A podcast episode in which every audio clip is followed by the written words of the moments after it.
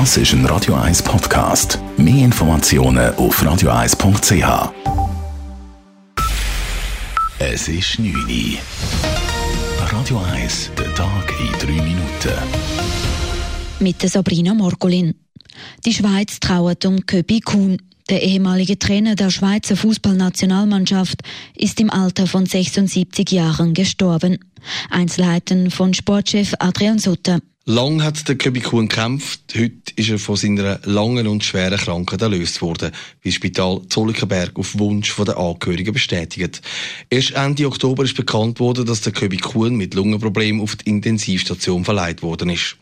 Der Köbi Kuhn ist als Spieler beim FC Zürich bekannt worden. Sechsmal hat er sich mit dem FCZ den Meistertitel geholt, fünfmal ist er Cup-Sieger geworden. Und dann ist im Jahr 2001 aus dem Köbi Kuhn der Köbi National geworden. Er ist bis 2008 Schweizer Nazi-Trainer Mit ihm hat die Nazi dann dreimal hintereinander an einer Endrunde teilgenommen.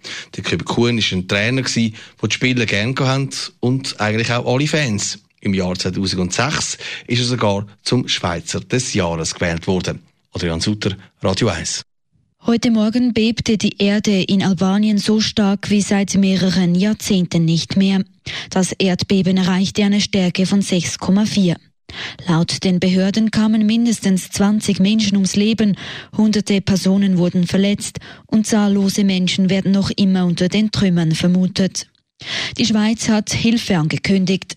Die humanitäre Hilfe der Direktion für Entwicklung und Zusammenarbeit DEZA entsendet ein 15-köpfiges Expertenteam mit Suchhunden nach Albanien. Diese werden die albanischen Einsatzkräfte bei der Suche von Verschütteten unterstützen. Die Ausbildung von Lernenden lohnt sich. Dies zeigt eine Erhebung des Eidgenössischen Hochschulinstituts für Berufsbildung EHB, die der Bund in Auftrag gegeben hat.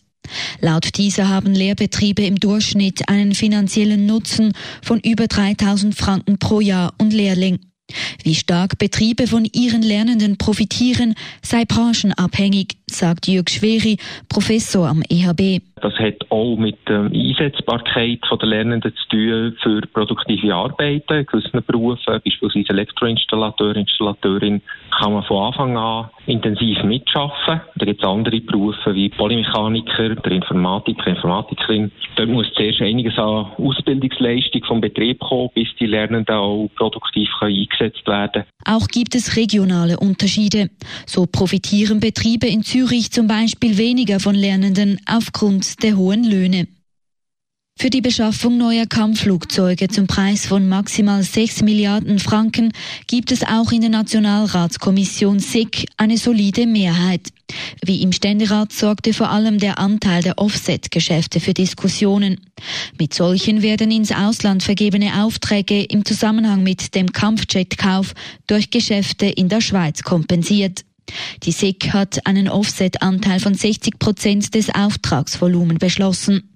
Der Bundesrat hatte ebenfalls eine Kompensation von 60 Prozent beantragt. Der Ständerat jedoch forderte einen Offset-Anteil von 100 Prozent mit dem Argument, die Wirtschaft für die Kampfjet-Beschaffung zu gewinnen. Radio 1 Wetter. Die Nacht gibt es zuerst noch Wolkenlucken, dann ist es bewölkt, aber bis zum Morgen größtenteils trocken. Der morgige Tag startet dann bewölkt und nass, dann veränderlich mit sonnigen Abschnitt und nur noch einzelnen Regengüssen bei maximal 12 Grad am Nachmittag.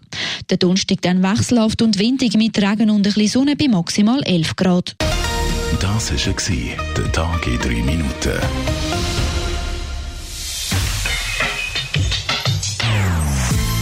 Non-Stop-Musik auf Radio 1. Die besten Songs von allen Zeiten. Non-Stop. Radio 1.